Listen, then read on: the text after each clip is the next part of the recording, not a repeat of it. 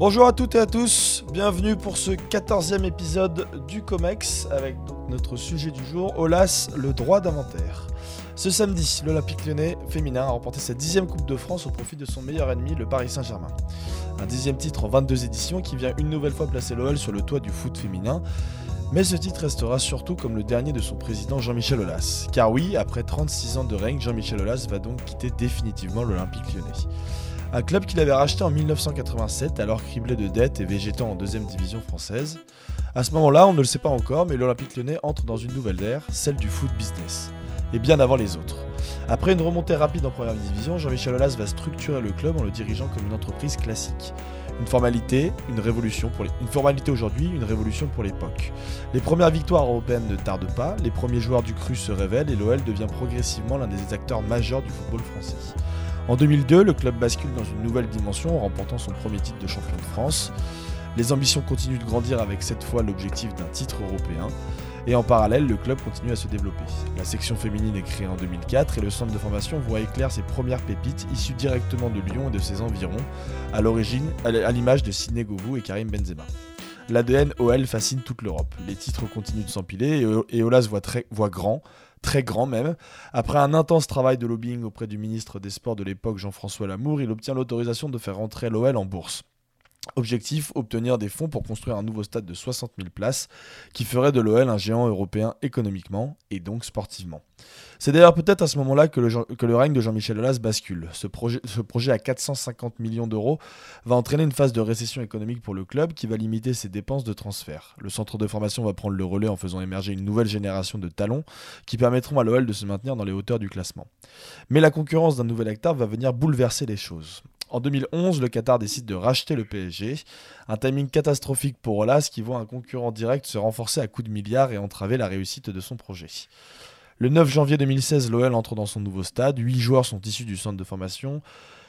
Euh, issus du centre de formation participent à la rencontre, pardon, trois sont buteurs. L'entraîneur est également un ancien joueur du club passé par tous les postes du centre de formation et issu de la région. Le club finit deuxième du championnat et participe à la Ligue des Champions. Tout est enfin réuni pour aller chercher ce titre européen, Colas qu'on voit depuis tant d'années. Mais cette année 2016 marque aussi le déclin d'un président pourtant précurseur à tous les niveaux. Des ambitions sportives revues à la baisse, des postes clés accordés à des personnes incompétentes, des décisions sportives incohérentes, ainsi qu'une incapacité chronique à se remettre en question font de la fin de règne de Jean-Michel Aulas un véritable fiasco. Un règne à l'image de ce dernier week-end passé en tant que président, un, 63, pardon, excusez-moi, un 63e titre sous ses fonctions, le 45e pour sa section féminine qu'il aura créé, façonné et emmené sur le toit de l'Europe à 7 reprises, tandis que son équipe masculine, qui fait désormais de la médiocrité une norme acceptée de tous, subissait une nouvelle défaite à Clermont et anéantissait donc tous les espoirs de finir 5e. Jean-Michel Aulas est et restera pendant longtemps le plus grand président de l'histoire du football français. Un président précurseur qui aura su s'appuyer sur ses relations politiques, la richesse de sa région et, ses et des idées novatrices pour construire l'un des clubs les plus importants d'Europe. Mais le navire à la dérive qu'il laisse derrière lui interroge aussi sur son héritage et son règne. Et c'est évidemment de cela que nous allons parler aujourd'hui dans notre euh, nouvel épisode du COMEX, le 14e, avec notre sujet, donc Olas, le droit d'inventaire. Et je suis accompagné, comme toutes les semaines, par nos grandes stars du COMEX. Alors je dois vous avouer que j'ai beaucoup travaillé cette semaine, que cette introduction n'est pas du tout préparée, donc je vais vous présenter individuellement. Comment ça va JB Ça va très bien et toi? Eh ben écoute, super. Je, je... En pleine fatigue, mais, euh, mais on va faire cette petite émission. Oui, t'es beau, tu restes beau, t'inquiète pas. Puis t'as profité de la victoire du PSG ce week-end? On parle de quoi Très bien. Euh, avec nous euh, aussi David Guzman. David Guzman qui écrit maintenant désormais dans le point. Ah non, il n'écrit pas, il est interviewé. Ah, tu as David, ton micro, David. alors, que, ce soit clair, je suis cité dans le point. Je cité dans pas le point, encore dans, le point. Et euh, ça m'a, j'avoue que ça m'a fait chaud au cœur en fait quand j'ai reçu une notification après avoir passé un après-midi euh, en Normandie euh, pour regarder QRM Bordeaux parfaitement improductif. Et euh, je vous passe le regard effaré de ma femme que, quand je lui ai dit que ça avait fait 0-0, qu'il y avait eu deux occasions dans le match, qui est parti à 10h et revenu à 21h. voilà. C'est la vie que tu as décidé de mener. Thibaut, comment ça va? Samedi comme un autre. Ça va, ça va les amis. Ah, très, bien. Rien à signaler. Rien. Très bien. Même pas de gâteau? Je, dois avouer que c'est probablement une des intros les plus plates de la saison. Vous rigolez ou quoi? Pardon ah, euh, je, dois avouer que c'est probablement une des introductions les plus plates de la saison. Je n'ai absolument rien préparé, je m'en excuse. Euh, Écoute, en ce qui me concerne, c'était. En ce qui me concerne, c'est plutôt une flatterie hein, qu'elle soit plate. Oh, d'accord. Bon, il a, il a, il a, pousser un peu les cheveux, un peu de, un peu de volume? Euh, je suis entre deux là. Ça lui va bien? Ça lui va bien? Moi, je valide le style. Hein, euh... ouais, On valide. Bah toi, quand ça parle de cheveux, t'es obligé de valider. Est-ce qu'on est vraiment un podcast de mode? Est-ce qu'on est vraiment un podcast de mode? Bah quand tu vois Flo, non, mais bon. Euh... clairement, pas aujourd'hui, clairement pas ce soir. On est, limite un podcast un peu de style de vie plus que de mode. Ah, on est lifestyle. On est genre euh, lifestyle. Lifestyle, genre range pas ta chambre. ouais, donc vous l'aurez compris, le dernier intervenant, notre ami Flo qui sera là pour sa revue de presse euh, et qui a bien profité hier soir des petits plats de, Taste of Paris, l'événement culinaire. Ça va mieux Flo? Absolument, et événement quand même. C'est mon vrai nom et mon vrai pseudo qui s'affiche euh, sur mon compte Twitch là. Bravo, bravo, bravo Florian. On est un peu, on est un peu fort, non, au niveau de chez Flo, non? Ouais. Il y a que moi.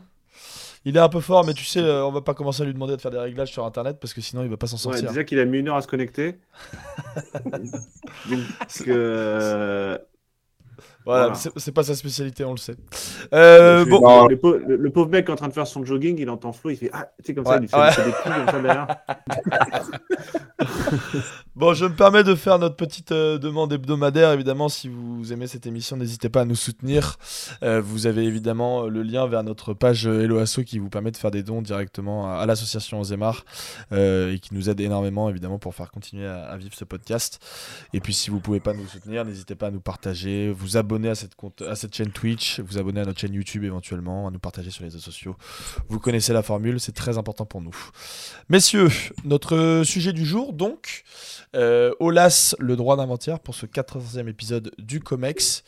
Et je vais lancer JB pour cette nouvelle émission qui va donc commencer. Alors, Jean-Michel Olas, je réclame le droit d'inventaire politique.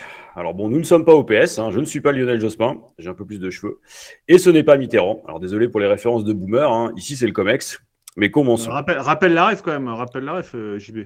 Alors le droit d'inventaire, c'est la formule utilisée par Lionel Jospin après justement la fin euh, des euh, deux mandats de François Mitterrand, et l'idée c'est de d'emmener le PS vers la modernité et de couper avec l'héritage en faisant ce qu'on appelle le droit d'inventaire. Et donc on va faire pareil avec Jean-Michel. Jean-Michel, alors, Ouais, je suis assez fort pour ça. Alors, à Lyon, euh, finalement, s'il y en a un qui gagne toujours, hein, euh, c'est finalement lui. La politique à Lyon, c'est assez simple. C'est un match entre euh, la majorité et l'opposition, et systématiquement, c'est Olas qui gagne. C'est une histoire assez forte, avec un club, une proximité avec le territoire. Jean-Michel Aulas, c'est l'exemple typique de celui qui maille le territoire. Il, le laboure, il est présent. Alors, il est présent avec son centre de formation, hein, tu le rappelais justement, Val tant de grands joueurs passés euh, par là. Hein, Sinegovu, euh, l'homme euh, finalement au whisky coca, Karim Benzema, Atem Ben Arfa, Ryan Cherki, hein, l'homme à la coupe de cheveux qui nous rappelle un peu Thibault Leplat, mais jeune. tout ça pour nous dire que avec le départ de Jean-Michel, on perd pas simplement un président de club, on perd finalement celui qui a été capable de comprendre des supporters lyonnais. Et Dieu sait que c'est compliqué hein, d'aller parler à des bad guns. avec lui, finalement, s'en va. Le premier notable euh, lyonnais, le tapis local, euh, celui qui a été euh, le premier homme politique lyonnais. Et ça fait longtemps qu'il est là. arrivé en 87 au club, il veut découvrir l'Europe en trois saisons, il va y arriver en deux. Et c'est cette ambition qui marque. C'est une sorte de tapis qui serait fréquentable, puisque finalement, avec lui, pas d'affaires. En tout cas, jusqu'à aujourd'hui, il n'y en a pas. Et on se rend compte qu'il euh, a vu défiler les maires, il en a vu passer six. Et euh, le dernier en date, un Grégory Doucet, qui est pourtant pas euh, le plus proche de lui, lui a rendu hommage en tenant à saluer son remarquable travail de président, ses 50 titres, ses 35 ans d'activité et l'engagement au nom de la ville de Lyon. C'est-à-dire le fait qu'aujourd'hui, s'il y a un visage qu'on colle à la ville de Lyon, c'est pas celui de Gérard Collomb, c'est celui de Jean-Michel Aulas. Pourquoi? Parce qu'il a su euh, peut-être mieux qu'un autre, plus qu'un autre, plus longtemps qu'un autre, avec euh, Carlo Molinari, euh, mêler foot et politique sur les territoires. Alors le foot a toujours été un facteur hein, de notabilisation. Il permet justement de se rapprocher finalement des décideurs. Mais Jean-Michel Aulas, il est même allé plus loin. Pendant très longtemps, il a laissé penser à tout le monde qu'il pouvait aller se présenter à la mairie. Hein. Il y a probablement pensé en se rasant. Et il l'a suffisamment dit pour que les uns et les autres aient peur et donc aillent dans le sens de ses projets. Il s'est retrouvé au cœur des enjeux. Il a su choisir des partenaires à la hauteur de son ambition, à commencer par Gérard Collomb. Ça lui a permis euh, d'accélérer euh, le projet euh, OL Stadium. Et puis, ça tombé bien. comme dans ses contacts et dans son téléphone, il avait Nicolas Sarkozy. Avec l'Euro 2016, on a réussi à avoir un classement d'intérêt général. Et OL Land est sorti de terre à Dessines, cet endroit fabuleux qui n'est relié à rien et pas rien. Mais heureusement, ce projet, hein, qui devait être 100% privé, a eu le soutien finalement du pouvoir public et ce qui montre bien la capacité de Jean-Michel à, rassembler. Hein, c'est un vrai rassembleur. Il faut reconnaître une chose. Hein, euh, nous, à, Paris, euh, on a Nasser. On aurait peut-être aimé Jean-Michel. On aurait probablement d'autres Ligues des Champions, car assurément, c'est lui qui a changé le visage du football français. À l'image, euh, finalement, de ce que pouvait en dire notre ministre des Sports, c'est un grand dirigeant dont la vision et l'audace ont donné à Lyon un grand palmarès et surtout un grand centre de formation, un grand stade et une réussite chez les femmes exemplaire. Bon, alors évidemment, il a oublié qu'il avait donné sa chance à Raymond Domenech, mais ça, euh, ça peut arriver. Et le gros problème de Jean-Michel, c'est que finalement, s'il a réussi à Lyon, s'il a réussi dans cette partie de la France chère à Laurent Wauquiez, il a échoué malgré lui en Europe. Hein. personne n'a oublié Nilmar, personne n'a oublié euh, finalement euh, ses défaites rageantes contre euh, des clubs euh, supposés euh, plus faibles. Hein. On pense à Maribor, par exemple. Quand on est le PSG, on ne se le raconte pas trop. Mais quand on voit Lyon perdre, il y a toujours une forme de satisfaction. Et ce qui est assez intéressant avec ce président, c'est qu'il a eu des ambitions qui dépassaient de loin le cadre étriqué du football français. Il a placé Lyon sur la carte de l'Europe. Il l'a fait rayonner à l'extérieur. Il a essayé d'être un président européen. Il a échoué. Le Qatar a été, pour beaucoup, finalement, dans la limitation de ses ambitions. Il a essayé d'être global avec le projet OL Rain. Là encore, il a dû vendre. Alors, personne euh, finalement n'oubliera les larmes qu'il a versées euh, lors du match euh, remporté en finale de Coupe de France par les Lyonnaises. Personne n'oubliera cette émotion parce que finalement, c'est quand même ce qui nous laisse. Le témoignage est là. C'est l'homme de la révolution du football français. Et dans une certaine ironie, c'est la révolution de ce football qui l'a tué. La financiarisation et la multiplication propriétés finalement l'ont remporté. Et s'il a réussi à être à la pointe du progrès et à être tendance pendant 30 ans, hein, quitte à ce qu'il soit très détesté, c'est aujourd'hui euh, la fin d'une page qui se tourne, un nouveau monde politique arrive, on pourrait parler de révolution, de disruption. Bon, le problème, c'est que c'est pas Macron, c'est Textor. Donc on verra bien ce que ça va donner. En attendant, je vais laisser la place à, à David, qui va nous expliquer à quel point il a révolutionné l'économie du football français. Alors, c'est une, belle transition. Je crois que la, D1, c'était en deux, c'est la D1 en deux ans. Et c'est la D1 en 91 et l'Europe en 95. Ouais, exactement. Non, ans. Euh, non, l'Europe en non, non, l'Europe en 3 ans. Il l'a eu, euh, je crois, en 92. Non, non, parce qu'il reprend en 87, il monte en, euh, il reprend en 87 si on est et je crois qu'il c'est en 92-93 la première Coupe d'Europe? Peut-être, je sais plus, j'ai la trouve. bref. bref alors, c'est bien vu, bien vu JB moi, sur le côté financier, je l'appellerais un peu le visionnaire malchanceux. Dans le sens où euh, il a eu, c'est vrai qu'il comme, euh, comme tu l'as justement mis en, mis en, exergue, comme Val l'a mis en exergue, c'est vrai que l'arrivée en fait du, du, du, du fonds souverain du, Qatar, mais également l'émergence d'un Ribolovlev, euh, qui, on le rappelle, en fait, a investi massivement pour des raisons diplomatiques, était en plein divorce il cherchait à avoir un passeport monégasque.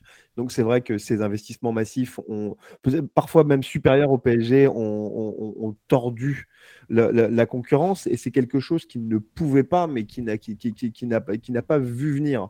Donc c'était d'ailleurs c'est assez amusant parce que Jean-Michel Aulas, c'était un pionnier dans énormément de, domaines, et c'est un des seuls présidents avec Jean-Louis Trio qui, justement, en parlant de concurrence, parce que je pense que c'est quelqu'un qui est très attaché à, l'éthique, c'est quelqu'un qui est très attaché à la, à la concurrence, peut-être pas pour parfaite, mais au moins loyale, qui a, qui a essayé de remettre en question les avantages fiscaux justement dont bénéficie euh, Monaco. Donc Monaco, pour le rappeler, depuis des décennies, en fait, il, ne paye pas de, charges sociales sur les étrangers qui, rejoignent leur club, ce qui leur donne bien évidemment, en fait, une, quand on connaît le niveau des charges sociales et patronales en France, un, avantage compétitif énorme. Et la contrepartie, c'était un, espèce d'échange de, de, de, de, marchands de tapis en disant oui, mais écoutez, nous, on forme des joueurs pour l'équipe de France. Donc voilà, ça c'était la, contrepartie qui, a satisfait à peu près tout le monde. Il y a eu des paiements de quelques dizaines de milliers d'euros à, se, répartir entre les clubs bon, pour faire passer la pilule. Mais voilà, là c'était une, aparté pour commencer. Donc je dis le visionnaire, pourquoi? Tout d'abord, on se souvient tous de l'introduction en bourse qui a été un en 2007, qui, ça a été un pionnier en France, mais c'est s'est accompagné d'une vague un peu en, Europe avec le Borussia Dortmund, avec, euh, Manchester Man United, et il y a eu 20 clubs qui se sont euh, introduits en bourse. Ça a été très fructueux puisque l'introduction en bourse, elle a été sursouscrit. Ça veut dire qu'elle a déclenché énormément d'appétit chez les investisseurs. Euh, il a levé plus en bourse que ce qu'il que, que, attendait. Et elle s'est révélée fructueuse parce qu'elle a permis de financer en partie la construction du stade, un peu moins pour les petits porteurs, puisque l'action est passée de 28 à 2 euros actuellement. Donc en fait, ça lui a surtout servi à lui, moins aux euh, investisseurs qui ont cru dans la trajectoire boursière de, de, de l'OL Group. Mais quoi qu'il en soit, euh, il a réussi à partiellement financer la construction de son outil connecté grâce à cela. Ça a aussi été un énorme pionnier en ce qui concerne la diversification des revenus. C'est un des premiers à avoir mis le doigt sur le fait que les, euh, tout en militant pour une amélioration des revenus des droits télé, euh, a, pointé du doigt le fait que de toute façon, c'était absolument impossible pour un club français de dépendre d'une source de revenus. Donc il y a eu le stade en propre, au contraire des, partenariats publics-privés euh, qui, sont légion en, France, mais il y a aussi euh, un espèce de branding, une diversification des revenus qui, pour longtemps, il a été moqué. OL Coiffure, OL Taxi, euh, OL Valley désormais, avec euh, un, centre commercial brandé OL qui marche pas hyper bien, mais au moins il a eu le mérite de, euh, de vouloir diversifier ses sources de revenus. Et d'ailleurs, ça se retrouve dans les comptes. Les, moi, j'ai étudié les comptes 9 mois, de 9 mois, premiers mois d'exercice de 2023, et les droits télé, en incluant les mutations de joueurs, c'est moins de 25% des revenus. Donc c'est vrai qu'il a réussi à, si ce n'est avoir, avoir une entreprise régulièrement profitable, ce qui est très difficile dans le foot, puisque sur les 40 clubs professionnels, il n'y en a que deux qui sont profitables avant opération de mutation, mais avoir une vraie diversification des revenus. C'est aussi le premier sur l'utilisation du vocabulaire financier. On l'a, on l'a, on l'a, on, c'est un vrai capitaine d'entreprise, un vrai financier à la tête de son club, Jean-Michel Aulas. On l'a, on se souvient qu'une fois dans une conférence de presse, il avait des pour défendre Bruno Genesio, il a parlé de l'OL en comme entreprise qui génère X millions d'euros d'EBITDA. Vous, ça vous fait sourire. Il parle de ça, il parle aussi au Moi, ça me fait pleurer même. Hein. Il parle à ses investisseurs potentiels quand il parle des d'armes. Donc, moi, je comprends que, que, ça fasse sourire, mais c'est encore une fois, il est un pionnier dans la, dans le, la communication financière euh, d'un club. Et euh, c'est aussi un, un, un, pionnier, ce qui va peut-être le perdre, dans l'entrée d'un actionnaire minoritaire étranger. D'ailleurs, qu'il il a fait rentrer le fonds chinois IDG en 2007. Pourquoi? Pour se désendetter. Et euh, d'ailleurs, c'était peut-être le, premier aveu de faiblesse de euh, la présidence de Jean-Michel Aulas. C'est-à-dire qu'on fait rentrer un actionnaire. Pourquoi? Pas pour créer de la valeur, pas pour investir, mais pour se désendetter. Car il y a eu ce projet pharaonique de stade, 400 millions d'euros, qui, euh, un peu à la, à la manière de, euh, de la Juve ou d'Arsenal, il y a un peu une arsenalisation de l'Olympique lyonnais à ce moment-là. C'est-à-dire que, euh, de toute façon, visionnaire malchanceux, c'est très drôle. Le, le, il y, y, a eu au lieu, au moment où euh, Jean-Michel Aulas, d'ailleurs, qui a eu des, mailles à partir avec moi, je sais pas, JB, on en parlera certainement dans la deuxième partie, mais je trouve pas qu'il ait vraiment en fait ultra bien géré les relations avec les politiques pour la construction du stade, parce qu'on voit que notamment les oppositions locales ont repoussé la construction du stade, qui arrive qui est livré dans une phase de décélération sportive qui lui permet de ne pas asseoir en fait sa, euh, sa, sa, suprématie sportive et financière et donc de ne pas être assez robuste au moment où Ribolovlev et euh, les Qataris arrivent. Et donc il y a une espèce d'arsenalisation du stade où la plupart des ressources étaient utilisées non pas pour renforcer l'équipe, mais pour rembourser le, le, le, prêt et les obligations qui ont servi à financer le stade, au détriment du sportif un peu avec les, comme avec les politiques de Baby Gunners. On se souvient qu'Arsène Wenger avait été caution. Vraiment, c'était marqué dans le contrat de prêt qu'il devait rester à la tête de, l'équipe le temps de, rembourser le stade. Donc, oui, bien évidemment, Jean-Michel Aulas, qui pour moi a été euh, le visionnaire ultime, le capitaine d'industrie euh, du football français. C'est pour moi, c'est le plus grand dirigeant du football français. Il y a deux dirigeants qui peuvent le regarder dans les yeux d'un point de vue entrepreneurial. Je pense que euh, c'est Louis Nicolin, notamment ils se rejoignent sur la promotion du foot féminin et Jean-Claude Hamel à Auxerre, de par la taille en fait de la, de, ville et la, et, et, la, trajectoire du club. Un club de DH emmené en Coupe d'Europe, voilà. Mais euh, je parlerai certainement, en fait, si vous me le permettez, parce que là je vais laisser le, micro à Thibaut. C'est vrai que cette, euh, il y a une, glissade depuis, euh, depuis la construction du stade et comme si il s'enfermait dans une, dans, une, dans une stratégie régionale lui qui a pourtant fait rentrer KKR et euh, Silver Lake au capital de la Cégide, qui s'enfermait dans un, dans un régionalisme aussi au niveau managérial qui, qui va finir par le perdre. Donc c'est vraiment dommage que, la fin de règne ternisse un peu cette, trajectoire de Jean-Michel Aulas. Et euh, malgré tout, ça reste tout de même un visionnaire. Euh, oui, merci les gars, c'est passionnant. moi, il y avait une autre dimension que je voulais aborder sur, sur Olas. J'ai profité de ces jours euh, en préparant l'émission euh, pour lire euh, son bouquin, qui est, comme on dit dans le journalisme, ironie de l'histoire, est sorti quelques semaines avant de se faire lourder de, Lyon, avec un titre lui-même assez évocateur, tout ça entre guillemets. et c'est le titre, c'est, je ne sais pas si vous vous souvenez, Chaque jour se réinventer. oui, je... Manque pas de, tu vois, de, de sel. Mm. Quand on voit la, trajectoire cette semaine, ces derniers jours, c'est devenu chose de très intéressant. C'est un bouquin, enfin c'est devenu un, mème euh, pour se moquer de lui, euh, ce bouquin euh, sur, dans la bah communauté lyonnaise. Comme l'outil connecté, quoi. Non, mais pour le coup, chaque jour se réinventer. Quand tu vois, bah, je pense que c'est là que Thibaut va aller, mais quand tu vois sa, façon de gérer les choses aujourd'hui, c'est pour ça que c'est devenu un. c'est rigolo. Après, c'est rigolo. Après, quand on reprend le, bouquin, est intéressant, surtout sur, sur les premières années. Euh, il y a quelque chose de très que moi je connaissais un peu vaguement la légende, l'histoire, mais il y revient dans ce livre euh, sur sa fascination pour 1068. Euh, Jean-Michel Aulas c'était un, délégué de l'UNEF local et qui en mai 68, il a 19 ans. Il monte à Paris pour les événements de 68 et il raconte dans le, dans le, dans le bouquin sa fascination pour Cohn-Bendit, pour les discours de Cohn-Bendit et euh, il, euh, il, raconte. Alors, il n'y a pas véritablement de détails, mais il y a une sorte de parfum un peu de, d'émancipation individuelle à ce moment-là, qui règne dans Paris et qui fascine le, provincial, quoi, qui est, qui est, euh, qui à ce moment-là. et il dit, il raconte qu'il dort dans les, dans les bras des statues de la Sorbonne. et il dit qu'il passe des, des, des, jours comme ça, et il est fasciné, il restera très longtemps marqué par ces, ces jours de, de mai 68. Euh, et ça fait partie intégrante en fait de, son, de sa trajectoire. C'est comment, euh, à 19 ans, lui qui avait euh, choisi de faire un CAP de comptabilité, c'est pas quelqu'un qui a fait de grandes études, Olas, il a été en revanche marqué par ce qu'on pourrait appeler Descartes le grand livre du monde, c'est-à-dire le, par les expériences, par, les expériences qu'il a vécues, les rencontres qu'il a faites, et en particulier, plus qu'une rencontre, une fascination au point qu'il avait donné le je crois, lors d'un tournoi à son équipe locale, le retour à, Villefranche-sur-Saône, une Villefranche, le nom de Cohn Bendit. Euh, je ne sais plus si une équipe de handball ou une équipe de football, parce que lui était, surtout un joueur de handball. Et euh... personne n'a jamais vérifié en fait vraiment si. Euh, non, mais c'est, il, enfin, lui il le dit, il le raconte. Enfin, c'est assez circonstanciel, donc il n'y a aucune raison de ne pas, pas, le croire. Euh, en revanche, il, raconte très bien aujourd'hui, parce que c'est, un récit qu'il fait récemment, sa fascination toujours pour, pour Cohn Bendit. Euh, et, sa fascination pour les idéaux de 68, il est interdit d'interdire, euh, l'imagination au pouvoir, et cette espèce d'ambiance de, de, euh, d'émancipation individuelle, très hédoniste aussi.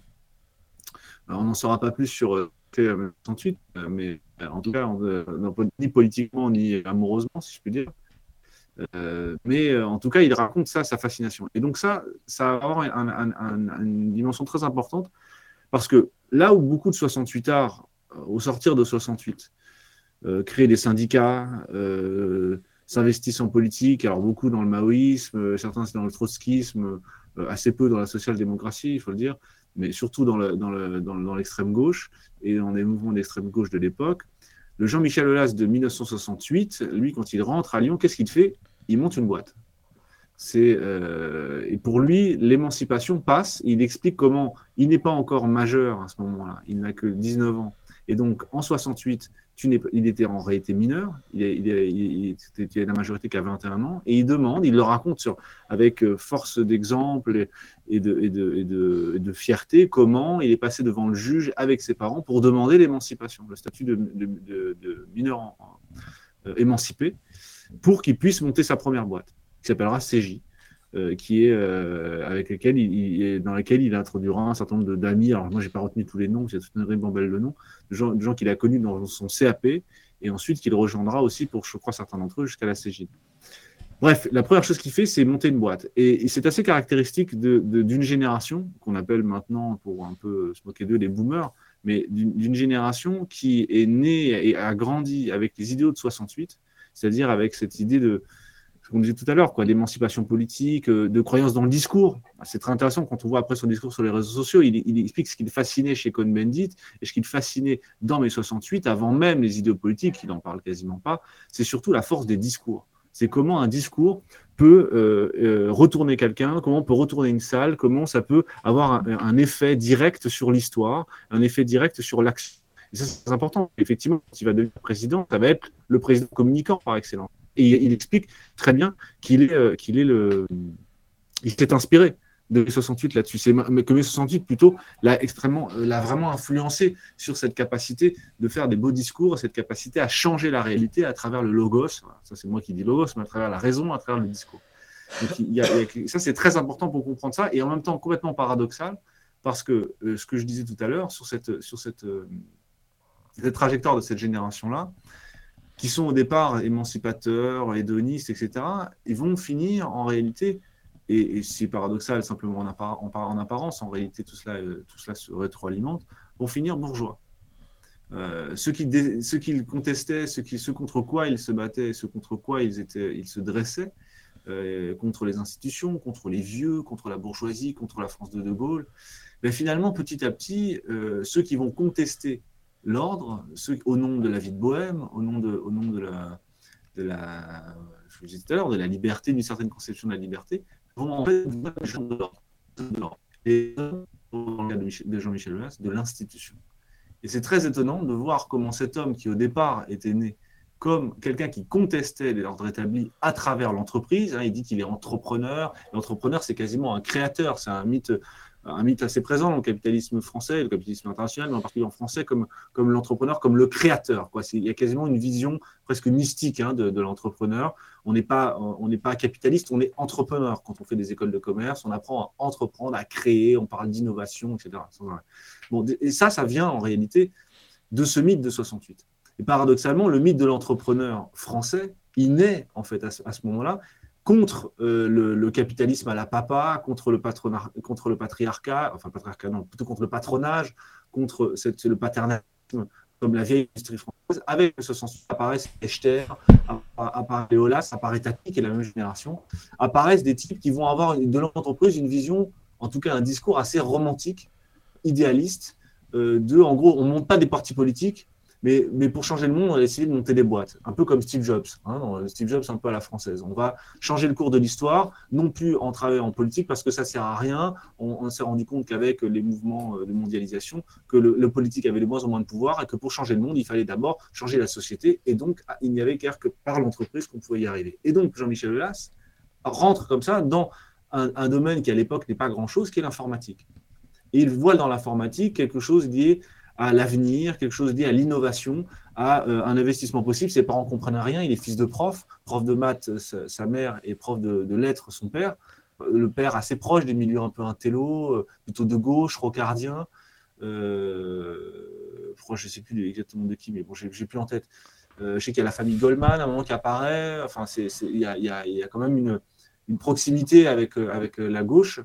Euh, mais lui et ses parents ne comprennent pas en fait le, chemin que choisit Jean-Michel, le chemin de capitaliste, mais lui en a une vision plutôt, oui, j'allais dire vraiment romantique. Et ce, que, ce sur quoi je voulais insister ce soir, c'était de, dire comme quoi la vie parfois fait donne des rebondissements assez extraordinaires. C'est-à-dire qu'on on a au départ un homme qui est un contestataire, en tout cas c'est en tout cas c'est ce comme ça qu'il le présente, comme un contestataire de l'ordre établi, un jeune entrepreneur, un jeune loup, un innovateur qui va dans un secteur qui est effectivement d'avenir, euh, mais qui à l'époque est, est, complètement inconnu.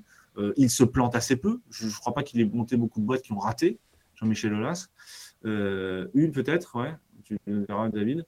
Tu verras après, je t'entends pas, mais tu verras après. Et, donc, euh, il termine sa carrière de président comme étant le défenseur de l'ordre à Toubli, de l'ordre établi, de l'institution. C'est lui qui va sans cesse répéter cette idée d'institution. Et il va se faire en fait doubler, il va se faire euh, rénover, si je puis dire, par un plus grand rénovateur que lui, qui va arriver, John, Textor, et qui va complètement ringardiser euh, la figure de, du, fondateur et qui en réalité s'était un peu regardisé tout seul, tu l'as dit euh, David, dès la, en, réalité je crois dès, la construction du stade, euh, mais qui tout à coup va se retrouver emporté par sa propre, sa propre volonté d'innovation. En fait, la, dernière rénovation qu'il nous manquait à faire, ben, c'était celle de lui-même, euh, et donc là, elle a été faite de manière un peu brutale, sans doute, mais qui semblait nécessaire et un peu le sens de son histoire.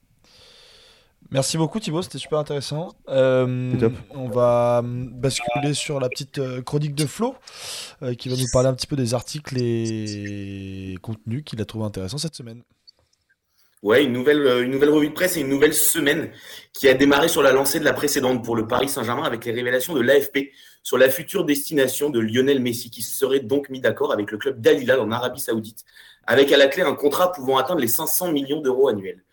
Un pays qui avait déjà suscité la polémique, pas moins de six jours plus tôt, avec le voyage d'affaires de l'Argentin, séchant au passage l'entraînement parisien, au point de se questionner désormais sur les raisons réelles du voyage de la Pulga. Bref, Messi ou le seul mec avec JB qui part en vacances au Moyen-Orient et revient donc les poches un peu plus pleines qu'à l'aller. On file du côté d'un autre grand malade du foot français, on en a parlé, l'Olympique lyonnais. Si le départ je pars en Allemagne, monsieur. Je pars en Allemagne, j'insiste, je pars en Allemagne, monsieur. Le Moyen-Orient, ah, il y a trop de chaleur pour moi. Ouais, ouais, il fait trop chaud de toute façon, c'est plus la période. Bah voilà. Bref, on file du côté d'un autre grand club malade du foot français. On en parlait, l'Olympique lyonnais. Si le départ de Jean-Michel Aulas, le boss depuis 36 ans, le king du 69, a laissé un club sonner aux mains de John Textor, on se plonge dans une enquête de Mathis Illy et Alexandre Ross pour SoFoot concernant le racisme dans les tribunes du groupe Ama Stadium. Un mal tristement récurrent du côté de l'OL, les deux journalistes rappelant notamment au passage la banderole Refugees Not Welcome étendue en 2015 ou la banane gonflable déployée derrière la cage de Steve Mandanda lors d'un Olympico deux ans plus tard. Des événements qui font écho évidemment au passage à tabac d'un supporter marseillais au début du mois, où l'on pouvait clairement entendre des insultes racistes, mais aussi aux nombreux actes qui prolifèrent en tribune sud, celle-là même, qui cristallise les craintes. Une tribune comme un miroir de la société lyonnaise, comme il est expliqué dans l'article, connue également pour être la capitale des groupes d'extrême droite comme le GUD. Mais des actes que le club semble minimiser dans le sillage de son stadium manager, et un sacré taf donc pour le nouveau boss américain. On termine notre tour du PLM avec une semaine également chargée sur la canne-bière suite à la polémique sur le Will Smith de l'île Bourbon. Dimitri Payet qui a donc giflé Yannick Cahuzac, adjoint francaise, en plein match lors de la victoire lançoise face à l'OM il y a dix jours et risque désormais une grosse suspension. Un ancien joueur corse, on le connaît au tempérament de feu, aux cheveux longs et aux petits chignons. Il n'en fallait pas plus pour exciter notre Adrien Quatennens réunionnais. Crise toujours en équipe de France, espoir cette fois-ci, le magazine France Football par l'intermédiaire de Vincent Garcia, révélant le psychodrame du ramadan chez les Bleuets lors du dernier rassemblement international au mois de mars. Une solidarité avait poussé les jeunes pousses françaises en soutien à ceux souhaitant poursuivre leurs jeunes durant le rassemblement, malgré les injonctions d'une fédé un tantinet dépassée et poussant le groupe au bord même de la grève. Une crise à laquelle la 3F a répondu en demandant à Kylian Mbappé d'intervenir en sauveur dans le costume d'une sorte de Jean-François Copé à l'UMP 2012. Ce qui a bien évidemment nié la star, pointant au passage l'absence de sérieux du mensuel. Religion toujours avec la sortie d'un reportage de la LFP sur l'incroyable saison 2007-2008 du chouchou d'Éric Zemmour du ballon rond, le grand Michael Chrétien et de son AS Nancy Lorraine mené par Pablo Correa. Une quatrième place à la clé, on le sait, qui nous rappelle que le club lorrain est toujours à la lutte pour ne pas tomber en National 2, le quatrième échelon du foot français. Foutu France fâché des oubliés. Semaine chargée à la LFP aussi et surtout pour son patron Vincent Labrune qui s'est félicité de la victoire de West Ham face à l'AZ Alkmaar, sauvegardant en partie l'indice UEFA du foot hexagonal. Le Arnaud Montebourg du ballon rond peut donc sereinement viser le milliard de droits télé. Et pourquoi pas le voir fêter cela avec un fumigène à la main. La Ligue tentant l'expérimentation de cette dernière dans les tribunes. Un sujet sur lequel s'est penché Simon Boll dans les colonnes de l'équipe. Une dérogation disant ainsi à dépénaliser, mais largement rejetée par les ultras, obligés de déclarer leur volonté de craquage et d'y procéder dans un espace dit d'animation, bien délimité en virage ou en tribune et nécessitant surtout l'identité des protagonistes. Connaître et identifier à l'avance les artificiers, délimiter une zone d'action et encadrer la quantité d'engins pyrotechniques utilisés. Bref, autant de mesures qui devraient plaire à Gérald Darmanin, ravi d'appliquer les mêmes mesures de Bastille à Nation tous les samedis. Et puis, s'il y a bien un expert en, photo d'engins pyrotechniques, maniement de bâtons, matraques et menottes, c'est bien le baron de Tourcoing, que ce soit avec ou sans slip, mais toujours sans consentement. Gérald, ou en tout cas le même doigté surprenant que Lazara, qui aura donné au moins une aussi belle image de la France à l'Eurovision. Respect pour les femmes toujours, on apprend que par RMC Sport, ce jour, euh, aujourd'hui même, que le milieu du TFC Zakaria Abouklal aurait tenu des propos déplacés envers Laurence Haribagé, adjointe en charge des sports à la mairie de Toulouse, lors des festivités de la victoire en Coupe de France. Cette dernière aurait demandé aux joueurs de faire moins de bruit lors de son discours, ce à quoi l'international marocain aurait répliqué Chez moi, les femmes ne parlent pas comme ça aux hommes, avant de demander à l'élu de s'excuser. Une révélation à mettre au conditionnel, la mairie minimisant sans pour autant démentir les faits. Abouklal, en tout cas en tête d'affiche de cette fin de saison toulousaine, est tout aussi brillant sur les terrains qu'affligeant au dehors du carré vert. Lui, du rectangle vert plutôt, on est plutôt sur un rectangle d'ailleurs.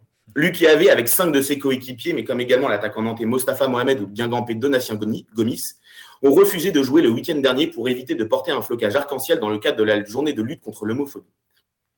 Un sujet qui devient un marronnier saison après saison, même s'il convient de rappeler que l'immense majorité des joueurs pros ont accepté le flocage et l'opération, mais qui témoignent tout de même de l'homophobie naissante, enfin grandissante dans le monde du foot.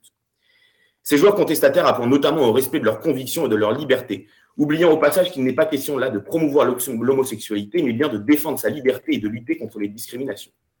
Une sacrée polémique, en tout cas accentuée par les sorties calamiteuses d'Éric Roy et Bruno Genesio, dénonçant le mauvais timing et l'inutilité de cette opération. Bref, un week-end de malaise arc-en-ciel, comme bien nommé par Raphaël Brosse pour le site de SoFoot. Et quoi de plus réjouissant que d'apprendre dans cette atmosphère pesante que Gianni Infantino pousse les fédérations africaines à soutenir l'Arabie Saoudite pour le mondial 2030, comme l'explique Philippe Auclair pour, Eurosport. Après le Qatar, le funeste chauve après le Qatar, le funeste chauve souhaite donc encore se distinguer avec l'aide d'une CAF sous sa tutelle et nous de souhaiter l'émergence d'un Thomas Sankara du foot africain. Mais le Eric Ciotic suisse, le Bruce Willis du Valais, de continuer à croire en ses chances de prix Nobel de la paix, rien que ça. Comme écrit par Ashraf Tijani pour SoFoot, dans le sillage des partenariats entre sa FIFA et des instances internationales prestigieuses, celle de l'OMC ou l'Organisation mondiale du travail. Un drive plus loin ou un peu plus loin, direction un autre coin du Golfe et le Qatar, propriétaire du PSG qui ouvre le capital de son club phare à hauteur de 5 à 15 à un fonds d'investissement américain.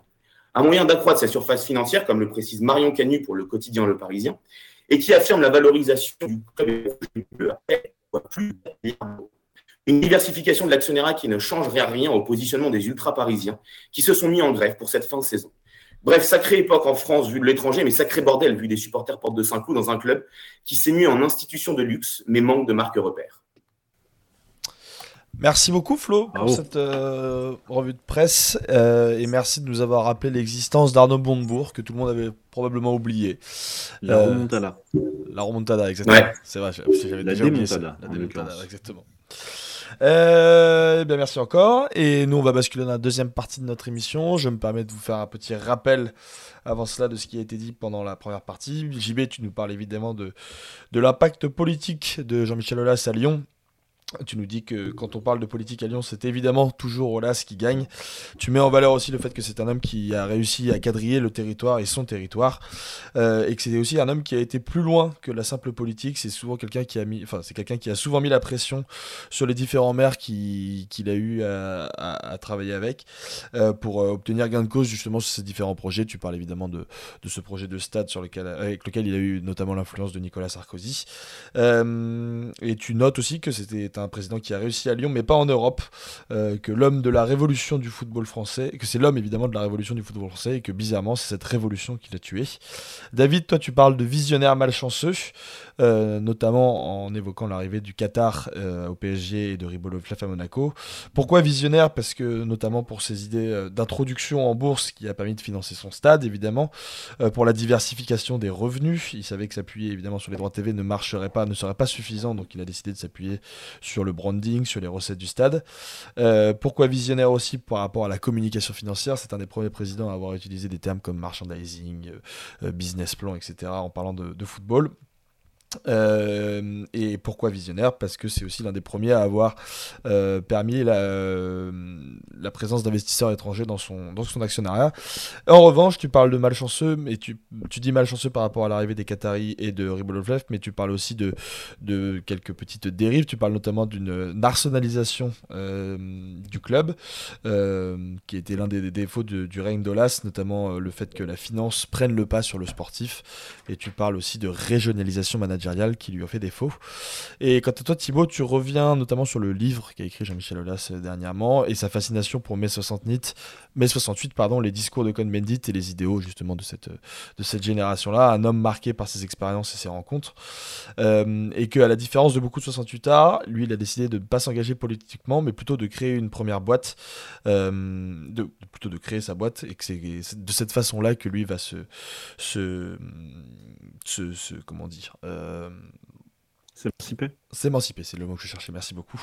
Euh, ce qui est un paradoxe, euh, puisque cette génération qui combattait justement les institutions Lord va justement devenir bourgeoise, et justement Jean-Michel Aulas va devenir l'homme de l'institution, comme d'autres, comme Echter, comme Tapi, qui font partie de cette génération. Euh, messieurs, je vous laisse rebondir sur euh, ce que vous avez tous dit dans cette première partie. Et peut-être qu'on peut évoquer un petit peu plus la fin de règne de Jean-Michel Aulas, qui est évidemment la partie un petit peu plus compliquée. Alors je ne sais pas si c'est là-dessus que tu voulais rebondir, JB, mais je te lance. Bah, si je continue la métaphore avec Jospin, on a l'impression d'un homme euh, finalement qui était sur le point de réussir son grand projet et qui a été battu un soir de 21 avril 2002, hein, pour ceux qui, oublié qu'ils sont trop jeunes. Qui n'étaient pas nés. D'un côté, il y a Papivoise et de l'autre côté, il y a le Qatar, c'est ça? Papivoise, je rappelle en fait que c'est le, grand-père qui s'était fait agresser euh, et, donc l'agression avait été ça a fait divers, savamment quelques jours avant le premier tour par les médias et qui avait fait grimper Le Pen. Ouais. Voilà, et donc euh, bah, Jacques Chirac finalement l'emporte devant Jean-Marie Le Pen, mais euh, Jean-Marie Le Pen n'aurait pas dû, si les choses avaient été ce qu'elles auraient dû être, pour Lionel Jospin. Il n'aurait jamais dû être au second tour. Et donc, on a un peu l'impression d'une fin de règne, euh, finalement, avec une certaine solitude, et puis un départ qui, était, qui est clairement précipité. Hein. On rappelle qu'il avait signé pour trois ans euh, en tant que président opérationnel, et que euh, à peine six mois plus tard, il fait, il fait ses adieux, contraint et forcé. Alors, il part avec des indemnités, mais c'est normal, vu ce qu'il a réussi à construire. moi, c'est des images qui m'ont touché. J'ai regardé la finale de Coupe de France en espérant voir les Parisiens de l'emporter.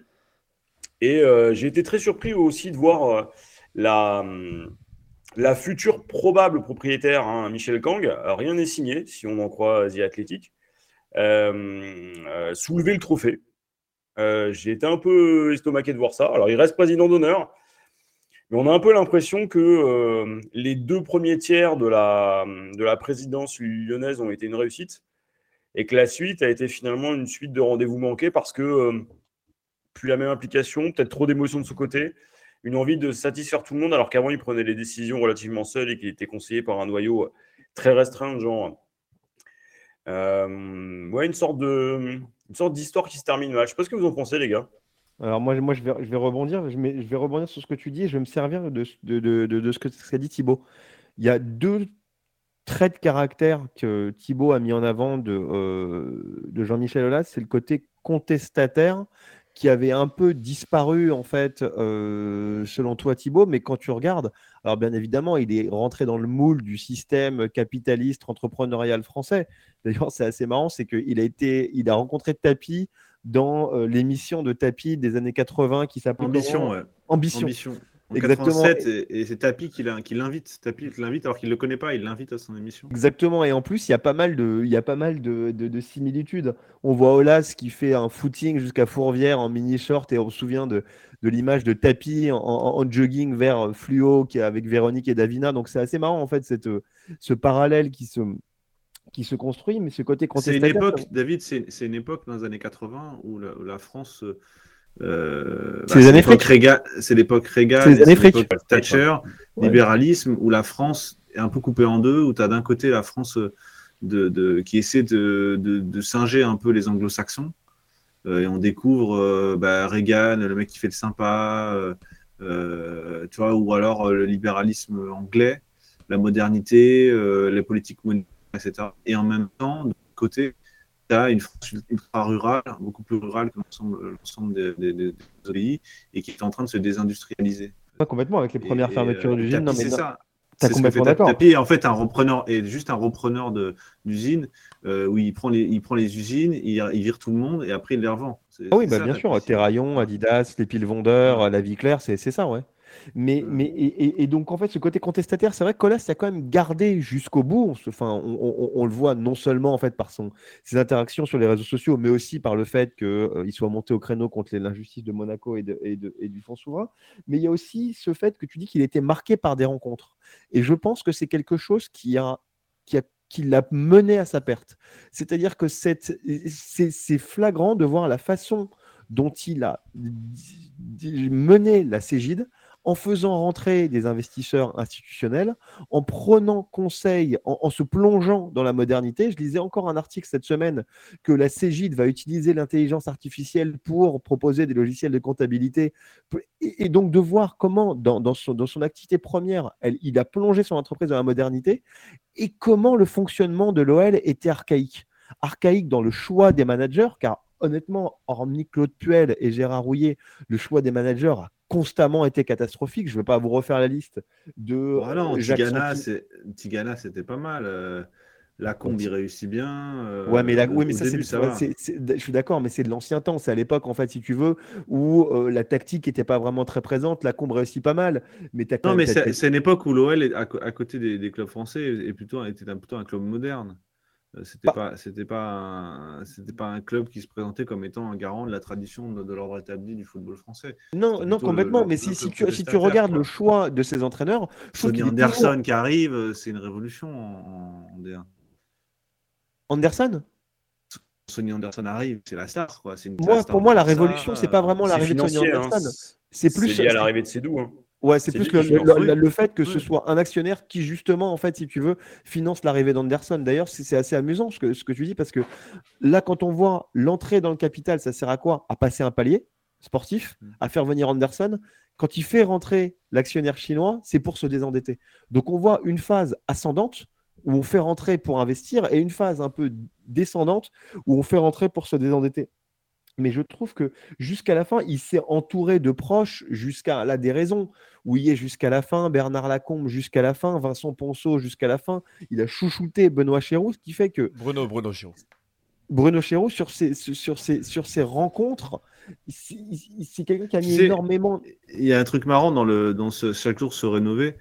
Euh, qu'est-ce qui, qu'est-ce qui, quand tu changes tous les jours, quand tu changes tout le temps, quand tu te rénoves tout le temps, qu'est-ce qui demeure? Ben, le mec qui se rénove. C'est-à-dire que changer, euh, se rénover sans arrêt, mais surtout ne pas changer de boulot, de ne jamais partir, ne jamais partir, quoi. Surtout, surtout euh, être toujours là et ne jamais, Et c'est ce qu'il fait dans sa, dans sa, gestion, dans sa gestion du, du, club, c'est ça, le rôle de Lacombe. Pour lui, la, continuité, l'amitié sont des liens fondamentaux et ça va totalement à l'encontre de, de son discours sur l'innovation. Euh, et ça va à l'encontre aussi de l'évolution en fait du, du, football. Et moi, je trouve ça un peu incroyable que autant dans son activité Cégide, il ait pu sentir l'air du temps et se mettre à la page. Son, entreprise vaut 5,5 milliards maintenant, et, qu'avec le, il, est persisté dans une version. Euh, une Parce que je, crois que dans l'informatique et dans l'intelligence artificielle et dans ces domaines-là, lui, il avait une petite compétence. Il dit qu'il n'était pas un grand spécialiste, mais qu'il il avait quand même développé, parce qu'il était surtout un commercial. Euh, c'est surtout des compétences techniques où la compétence est finalement facile à identifier. Tu prends le meilleur, euh, celui qui a des résultats. Voilà. Dans le football, très difficile. Et, euh, d'ailleurs, il le dit souvent, il dit voilà, que tout le monde s'y connaît en football. Donc finalement, sur quoi tu te fondes qui ne varie pas dans le football Qu'est-ce qui ne varie pas Qui est vraiment l'activité dans laquelle tout varie? Ben, c'est l'amitié, c'est la, proximité, c'est les liens humains. Et donc lui, il a créé, il a fondé sa stratégie sur cette proximité-là, euh, en disant de toute manière, je ne peux pas compter sur les résultats parce que c'est pas ça qui peut, qui, peut, qui peut déterminer à court terme, en tout cas, une politique. Je ne peux pas compter sur l'oseille parce que l'oseille, ça va dépendre des, aussi des résultats sportifs et des investisseurs que je peux trouver. En revanche, la compétence que moi je trouve, c'est la compétence qui est un, lyonnaise et que je connais. Donc, si je, si je, à partir d'une proposition assez simple, qui est, le principe de l'entrisme, que de dire si je le connais, c'est qu'il est bon, et s'il si, est bon, c'est que je le connais. Donc c'est. Est-ce que tu penses qu'il n'a pas, pas, volontairement oui, forcé provincial, le trait mais c'est l'entrisme la province. Est-ce que tu penses qu'il a volontairement pas forcé le trait pour se construire en opposition justement en fait au PSG euh, que ça l'a, ça l'a, Quand il arrive, quand, QSI arrive, je me souviens qu'il va dire on va être le premier. Ça avait fait une énorme polémique. Euh, on va être le, premier. Euh, le premier club français au championnat de France. Notre objectif est d'être le premier club français. Exactement. il avait, c'est un, aveu d'échec déjà. D'eau dans son vin. Euh, oui, mais il, avait choisi cette stratégie politique, quoi, un peu de, souverainiste, si je puis dire, ou nationaliste, euh, qui était finalement assez lyonnaise et qui était, un peu propre à l'histoire de, Lyon aussi. Et, et ce n'est pas totalement incohérent. Et d'ailleurs, de fait, c'est ce que c'est ce ce qu'aurait pu être Lyon. Un monopole. Après l'hégémonie, euh, un, monopole qui perdure. Le monopole, il, s'est ensuite transféré eh sur l'équipe de France. C'est-à-dire que c'est, euh, c'était ce qu'il n'a pas pu faire au niveau du championnat de France, c'est s'est transféré en équipe de France avec le rôle des Lyonnais, avec des encadrements lyonnais, des entraîneurs euh, et son rôle à la Fédé. Euh, donc ça reste, dans les années 2010, c'est Lyon-Fallois. Il n'y a pas de. la même Coupe du Monde 2006, il y a le coup à part Zizou. les grands joueurs qui jouent en France sont des Lyonnais, le staff, c'est des Lyonnais. Euh, les, grands journalistes sont des Lyonnais. Euh, voilà, c'est, Finalement, ce qui est intéressant, c'est que tu vois qu'une partie de son, euh, je vais pas dire, oui, de son déclin, dans une certaine mesure, vient aussi du fait qu'il a été quitté. le départ de Sédou, par exemple, il se fait quasiment du jour au lendemain, il est en plein match, il l'apprend quelques heures avant que ce soit rendu public.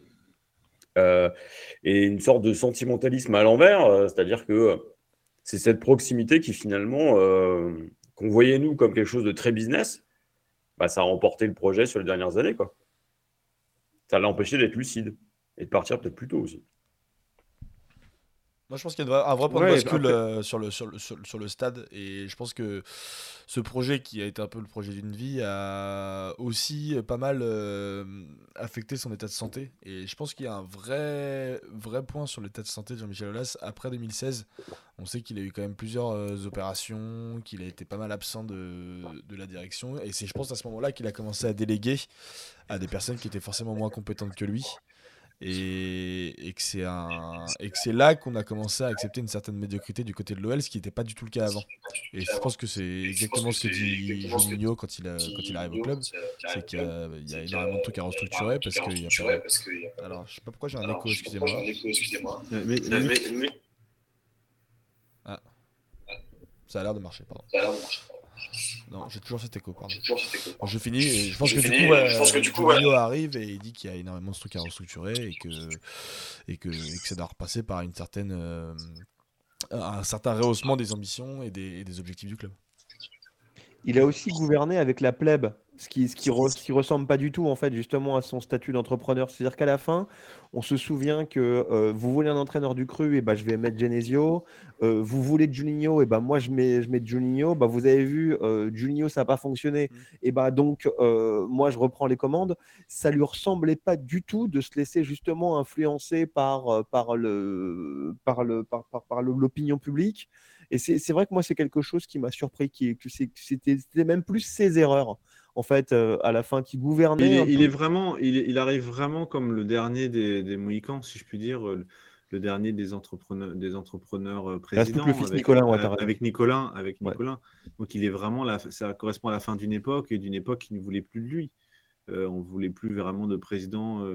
Bah, souvenez-vous quand il était président du G14, il a été, il a été à une époque président des, le président des présidents de club. Enfin, il est d'autant de sa, de sa gloire Jean-Michel Aulas. Euh, il était pour la Super League d'ailleurs pendant longtemps, dont il pensait faire partie. Voilà, et c'était quelqu'un en Europe, Jean-Michel Aulas. Et puis petit à petit sont arrivés les investisseurs institutionnels, sont, sont arrivés les gros fonds d'investissement, des gens qui avaient beaucoup plus d'oseille et donc beaucoup plus de pouvoir. Et, petit à petit, il s'est retrouvé à devenir un petit président. Il s'est retourné à sa province en quelque sorte.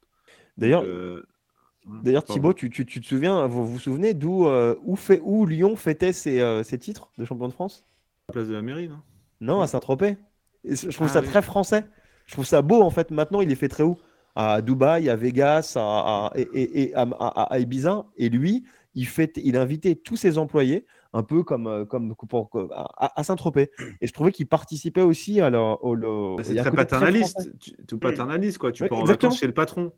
C'est le patron ou le patron et le, et le et c'est le père quoi. Le patron, c'est l'étymologie de patron, c'est ça, c'est pater en, latin, c'est le c'est le père et, et, tout le monde l'accepte.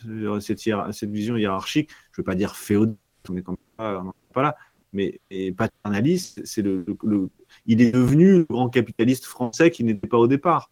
Euh, il raconte comment il, était, il a mis du temps à être accepté par les notables lyonnais. Euh, il raconte euh, et petit à petit, il est fier de présenter Gérard Collomb comme son ami, comme, et Francis Collomb aussi comme son, son, prédécesseur, comme son ami intime, comment petit à petit il gravit un peu les, les, marges de la, de la notoriété à Lyon. Donc c'est un type un peu, un peu étrange, mais comme souvent, ce sont des fondateurs. C'est une sorte de fondateur. Donc c'est des types qui sont tu peux pas mettre. Ce qui est très curieux dans les fondateurs, c'est que c'est des types qui ont généralement soit moitié autodidactes ou qui ont fait d'autres choses, qui ont inventé des trucs, qui sont hyper créatifs, qui, inventent plein de choses. Et puis petit à petit, plus ils avancent, plus ils ont du mal à lâcher la, rampe et ils, nomment derrière eux des, des apparatchiks ou des administrateurs, des HEC, des, des, mecs qui ont des diplômes et des mecs qui sont juste là en fait pour gérer et surtout ne pas innover et surtout ne pas inventer comme eux ils ont fait auparavant. Et j'en discutais de ça avec, avec euh, Claude Fauquet qui me disait c'est curieux comme certains présidents, euh, certains, même au-delà du président, pas, pas, pas qu'en matière de football, mais dans les grandes entreprises, comment les, comment les grands leaders parfois font tout pour ne pas être succédés, pour pas qu'on leur succède, euh, pour, pour pas que ça arrive, pour, pour pas que ça se passe bien. La Gardère Parce que c'est la Gardère, là, la Gardère, c'est un exemple typique. Après, il y a des contre-exemples. Hein. Je trouve que les Bolloré, ça s'est bien passé, mais, mais le, mais j'ai aussi la sensation, euh, Thibaut, sur ce que tu dis, effectivement, cette fin qui voulait peut-être pas et il ne voulait pas sa succession, que mine de rien, il a passé les dix dernières années à énormément souffrir. Euh, Val parlait un peu de son déclin physique aussi. Euh, il y a eu énormément de coups durs, que ce soit des coups durs légers, enfin on va dire sportifs, le, retard du stade, l'arrivée de QSI. Il y a la brouille avec Lacombe à un moment, il y a le départ de Pâté très récemment, il y a le décès de Gérard Rouillet qui lui a fait beaucoup de mal, tant sur le plan professionnel que sur le plan personnel. Et mine de rien, en fait, j'ai l'impression que les 10-12 dernières années de là, c'est une succession d'échecs qui aurait dû le mener à quitter le navire ou en tout cas vendre. Et finalement, il sort presque par la petite porte. Alors non, parce qu'on regarde évidemment ces 36 années, mais il sort presque par la porte. Regarde, ce que dit, ce que dit Pensez Foot sur le chat, c'est dans, sur le chat ce que dit Pensez Foot, c'est exactement sur ce que tu dis. C'est-à-dire qu'après, en plus, il y a l'obstacle de la Ligue des Champions, le fait qu'il soit plus un. Voilà, c'est ça dans la ligne de ce que tu es en train de dire. Ouais, ouais, non, mais c'est exactement ça. Et je pense que ces successions auraient dû le aurait dû le pousser, pousser à pousser à quitter le navire plus tôt et à vendre le club plus tôt plutôt que de sortir aujourd'hui par la petite porte. Mais il y a une vraie, pour moi, il y a un vrai parallèle à faire avec le Wenger entraîneur à Arsenal. Enfin, je pense qu'ils ont, pour moi, c'est les deux personnages du football français qui, dans leur rôle un peu différent, se ressemblent plus dans la trajectoire, dans l'innovation, dans le, dans, des gens qui étaient, Thibault le disait, qui n'étaient pas forcément du, du, Landerneau euh, à la base. On se souvient qu'Arsène Wenger, quand il arrive à Arsenal, c'est Arsène Who, c'est le l'Evening Standard qui dit qui, qui, est cet homme. Et en fait, c'est vrai qu'il y a une trajectoire un peu, euh, un peu en, colline, en fait. Donc, euh, donc non, c'est, je, suis assez d'accord. Moi, je me demande si le c'est une vraie question. Bah, Est-ce que ce club peut fonctionner sans lui? Bah écoute, eh, lis, l'excellent article du Point dans lequel je suis. Non, mais je le note. Il y a, plusieurs questions. parce que financièrement, ça a l'air Il y a quand même une certaine stabilité. J'ai pas encore eu le temps de lire l'article. Il n'a pas payé Textor encore. Hein? Oui, il n'a pas, il pas payé lui. Oui, mais il y a un backup. Je persiste à penser, moi, si on peut conclure, que je, je pense Colas voulait sortir, voulait partir là. Il est, quand on voit ses, ses, sorties depuis médiatiques depuis plusieurs mois, je pense qu'il a, il a, il a, un peu provoqué son, non, mais juste, juste euh, pour revenir à ta question, euh, JB, David, je ne sais pas si tu pourras confirmer, mais il y a quand même un backup, euh, parce que Tector n'a pas encore mis l'argent, mais il est quand même soutenu derrière par un gros fonds d'investissement, si je ne dis pas de bêtises. Il est, il, est, il est, il est en dette et en fonds propres, il est backé par Ares Management. Voilà, c'est ça, Qui est un fonds qui gère plusieurs dizaines de milliards d'actifs de, sous gestion. Hmm. Donc, si Textor, qui a 5% de la structure initiale, venait à, à défaillir ou à ne pas euh, respecter le business plan, Arrest Management saura quoi faire. D'accord. Et, mais par contre, sportivement, je pense qu'il y a une vraie question qui se pose parce que on parlait beaucoup du centre de formation. Il y a beaucoup de, de choses qui se disent à Lyon, comme quoi le, centre de formation est en train de décliner très fortement. Il y a eu des départs très importants, je pense notamment celui de Pierre Sage, euh, qui est parti. Euh, d'ailleurs, il, y a une, il, y a une, il y avait une procédure de recrutement là, qui a été menée pour le directeur, la direction du centre de formation. Et qui selon mes informations, pour l'instant, n'a pas abouti. Quoi. Il est suspendu, suspendu parce que suite à la décision de, de Textor. Non, mais c'est ça. Effectivement, hein, le départ de Pierre Sage, mais il y a aussi le départ de Jean-François Vuillez là, qui, voulait mm. partir. Donc il y avait une short list de, de, gens très compétents, mais qui pour l'instant n'est pas, le, processus n'est pas allé à son terme. En tout cas, de ce que j'en sais, peut-être que ça a été dans ces derniers jours, mais de ces dernières nouvelles, n'est pas allé à son terme. Mm. Voilà, mais donc la question sportive va vraiment se poser. Et alors, Textor dit qu'il veut recruter pour une cellule de recrutement avec des, scouts, etc. À voir comment ça se, matérialise. Mais en tout cas, je pense qu'il y a une vraie question sur l'avenir sportif, l'avenir économique. Je pense que, comme disait David, il y a un vrai backup. Mais, mais ouais, l'avenir sportif, euh, faut voir ce que va faire Textor. Mais si on va clôturer cette émission, euh, cette, euh, en tout cas ce, gros sujet, on va évidemment euh, partir sur nos petites recommandations hebdomadaires et on va garder le même ordre que pour la première partie. Donc je vais laisser JB nous donner une petite reco. Alors moi je vais vous conseiller, il y a, on en a un peu parlé déjà, il y a un documentaire sur Arte qui est en 50 minutes, qui revient sur le mental des champions et qui est vraiment bien. Euh, qui permet de comprendre aussi, surtout quand on y connaît peu de choses, euh, voir comment ça peut influer euh, sur la performance. Et c'est intéressant de le regarder à la suite d'un deuxième documentaire qui revient sur le sport universitaire américain, ah. qui est excellent. Excellent. Mhm. je l'ai montré à mes étudiants la semaine dernière et ils étaient bluffés. Quoi. Ok, trop cool. Tu sais qui sont les, auteurs de, des documentaires ou pas? Je vais mettre les liens euh, dans le chat. On, le met, on, les mettra sur les réseaux sociaux. D'ailleurs, je m'excuse puisque je ne l'ai pas fait ces dernières semaines. J'étais un petit peu dépassé par, euh, par le boulot. Euh, mais on... Nous, on est un peu comme Jean-Michel Aulas, on est des sentimentaux, on va te garder jusqu'à la fin, t'inquiète pas. Très bien, c'est sympa, merci beaucoup. mais du coup, on le mettra, on le mettra sur, sur les réseaux sociaux pour ceux qui sont intéressés. pour, J'espère que je j'aurai une carrière aussi prolifique que la sienne. On va être recueillir à la basilique de Fourvière avant chaque émission. une petite trotte, mais promis, je le ferai. David, je te laisse enchaîner. De, euh, dossier sur les binationaux dans l'équipe ah. Explore que j'ai trouvé absolument excellent. Vous pouvez euh, sauter la partie sur le ramadan où je trouve c'est un peu de la redite que je trouve pas, pas France Foot, euh, David? Alors, moi, je t'avoue que je le lis sur. Enfin, tu vois, moi, sur, le, sur tablette, en fait, c'est l'équipe France, Foot, en fait. En fait Donc, c'est possible que ce soit France Foot. et si c'est France Foot, je tiens à m'en excuser. C'est France Foot. Je, je salue mon ami euh, Laurent Crossis, qui est euh, rédacteur chef de chez, euh, chez France Foot.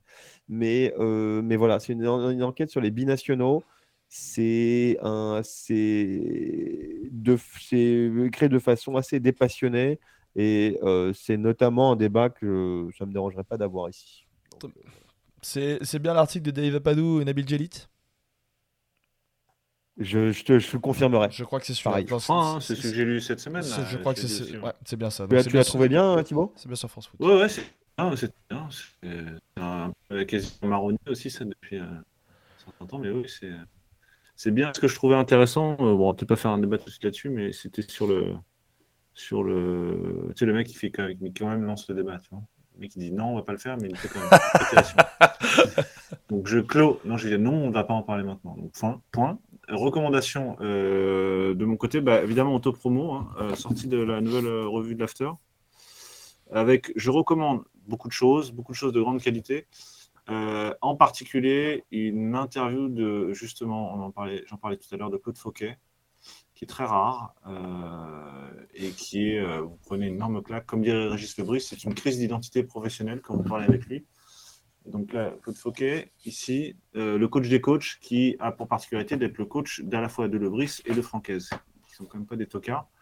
donc voilà, je vous conseille vraiment, parce qu'il y a vraiment matière à penser et, et ensuite, c'est très dense y revenir, euh, mais c'est très très utile pour penser vraiment ce qu'est le football et en particulier la compétition. Il, revient sur euh, ses premières années, notamment à, la direction technique de la natation, où il explique euh, comment il a changé complètement la mentalité de la direction de la technique de la natation.